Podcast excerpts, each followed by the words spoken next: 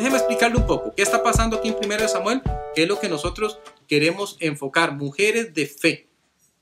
Animar por medio del ejemplo de Ana para llegar a ser mujeres que tienen una fe poderosa, fuerte en Dios y obviamente en su palabra. ¿Qué está pasando? Bueno, usted recordará que Ana no podía tener hijos.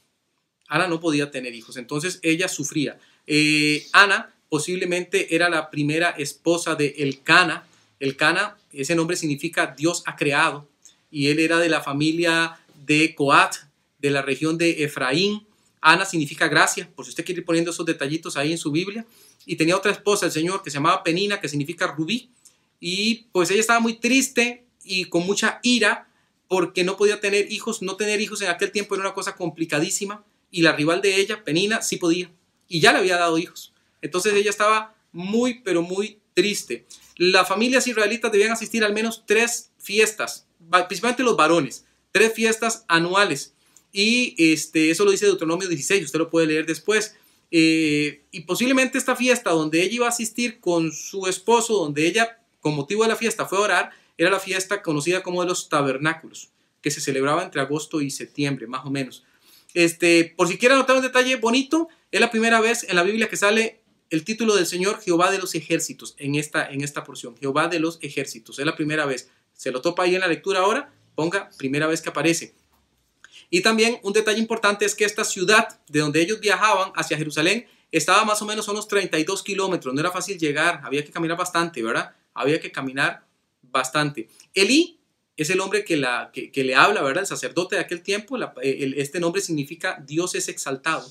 Dios es exaltado.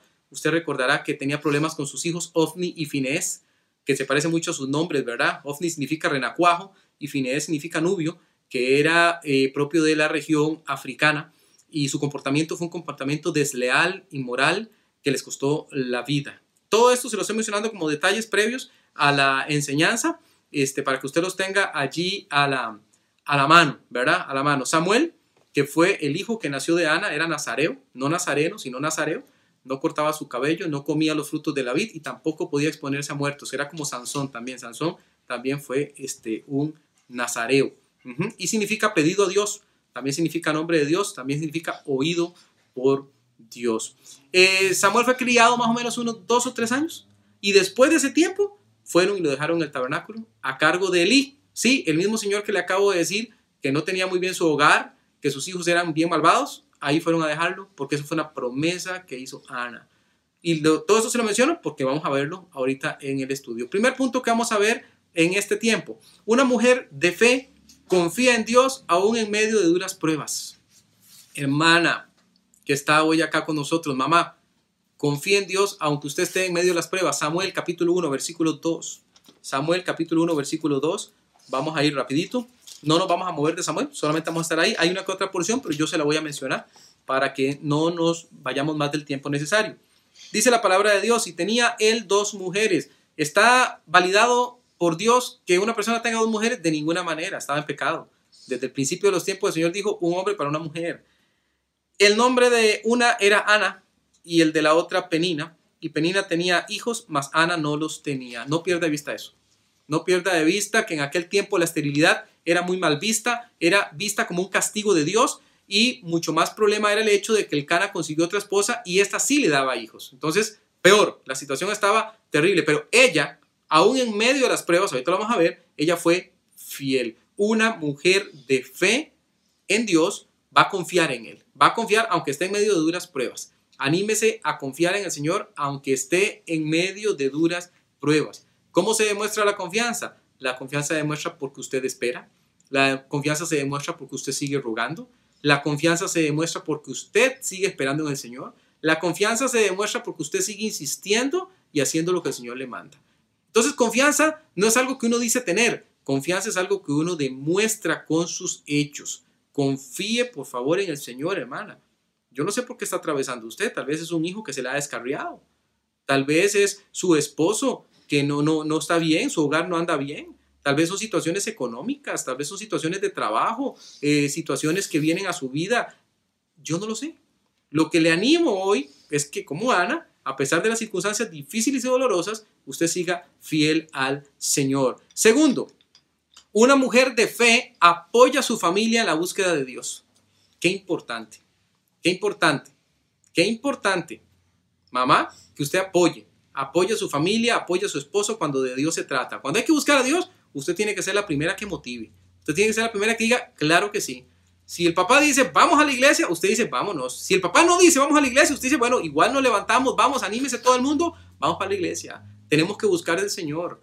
La mamá es la que lleva muchas veces la dirección de la enseñanza en el hogar. Es la que pregunta, es la que dice, es la que se asegura que los hijos estén llevando adelante su devocional, que, que estén metidos en el hecho de que hay que buscar a Dios. Una mujer de fe busca del Señor. Fíjese los versículos 3 al 6. Recuerde que le dije que las mujeres no estaban obligadas a asistir a los servicios religiosos a las fiestas anuales en el pueblo de Israel.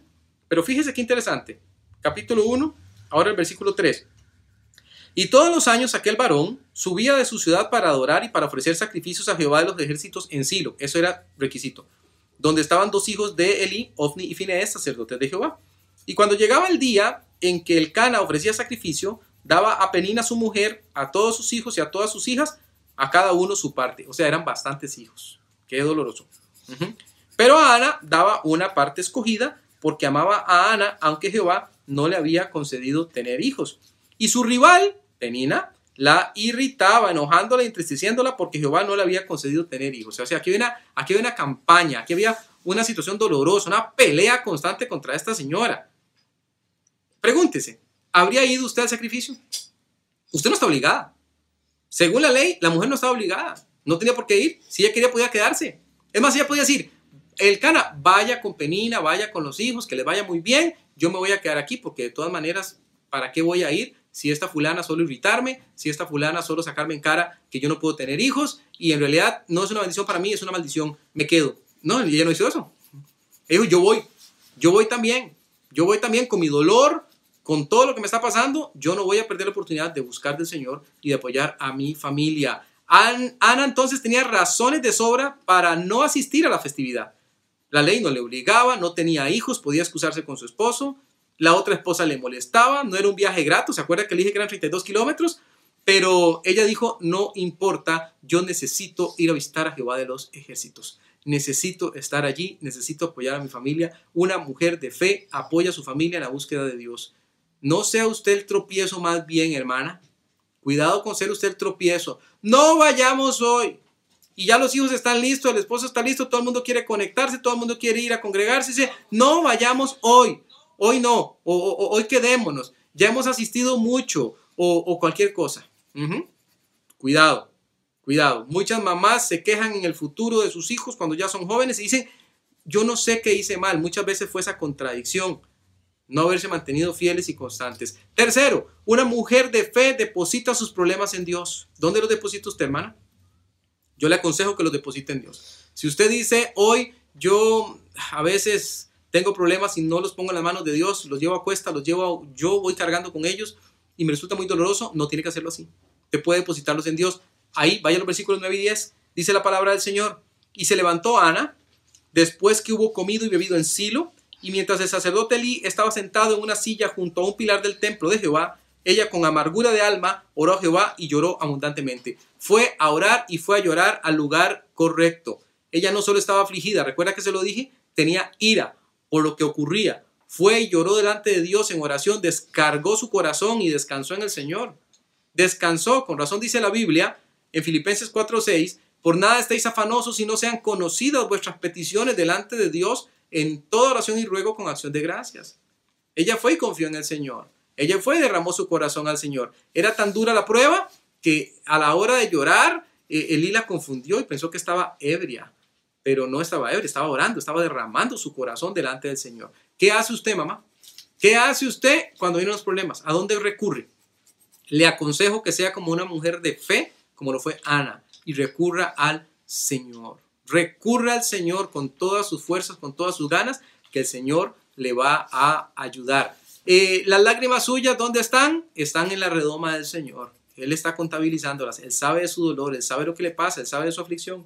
Pero no me responde, pastor. ¿Qué pasa? Bueno, así estaba Ana. No hallaba respuesta hasta que el Señor le respondió. Y cuando le respondió, vino de verdad mucha felicidad a su vida y gran bendición para su familia. Cuarto, una mujer de fe se compromete con Dios. Se compromete con Dios. Tantas veces vemos familias completas que están ajenas al compromiso a Dios. ¿Y dónde empieza eso? Empieza con su papá, empieza con su mamá, que no han querido comprometerse con el Señor. Son simple y sencillamente espectadores de la vida cristiana. No quieren adquirir nada, nada, nada, servir jamás, participar jamás. Hacer algo más que asistir parece que no se pudiera. No es cierto, no es cierto. Aprenda a comprometerse con el Señor. Aprenda a llegar en oración y pedirle a Él y comprometerse con Él. Eso hizo Ana. Y estableció un compromiso terrible. Usted piensa que Ana, como el resto del pueblo de Israel, no sabía la clase de familia que tenía Elí. No sabía la clase de cosas terribles que pasaban ahí. Y que usted diga, voy a ir a dejar mi hijo, el único que tengo en este momento, y lo voy a dejar a cargo de esa familia. Pero Ana confió. Ana confió en Dios y Dios le bendijo. Vea, versículos 11, versículo 11, vaya al versículo 11. E hizo voto diciendo, Jehová de los ejércitos, si te dignares mirar a la aflicción de tu sierva y te acordares de mí, y no te olvidares de tu sierva, sino que dieres a tu sierva un hijo varón, yo lo dedicaré a Jehová todos los días de su vida y no pasará navaja sobre su cabeza. Ese fue su compromiso. Señor, oro una vez más. ¿Y sabe qué? Vengo a decirle que soy comprometida con usted. Le voy a dar este hijo a usted para que le sirva a usted. Y el Señor levantó un gran profeta de ese hijo. Levantó un gran profeta de ese hijo. Ella pudo haberse comprometido con otra cosa. Señor, me comprometo que el año que viene traigo una ofrenda mejor, traigo ofrenda doble, eh, no sé, cualquier otra cosa. Pero ella dijo, si me lo das, va a ser para ti. Y Dios se complació en eso. Y él dijo, qué, qué bien, qué corazón más entregado el tuyo. Claro que lo voy a hacer así como dices. Voy a tomar tu hijo y lo voy a hacer un profeta. Y no cualquier profeta. Un profeta poderoso del Señor. Y quinto y último, una mujer de fe se sacrifica por Dios. ¿Sacrificio? ¿Cuál sacrificio, pastor? Yo no estoy dispuesto a ir más allá de lo que tengo que hacer. No, no, mamá, no está bien dé el paso extra, vaya la milla extra. Siempre será de bendición hacerlo de esa manera. Mire versículo 20 y luego vamos a saltar al 24. Dice el 20. Aconteció que al cumplirse el tiempo, después de haber concebido a Ana, dio a luz un hijo y le puso por nombre Samuel diciendo, por cuanto lo pedía Jehová. Ahí está, el Señor cumplió. La primera parte del trato está lista. Dijo, dame un hijo, Señor. El Señor se lo dio. Se llamó Samuel. Ahora ve el 24.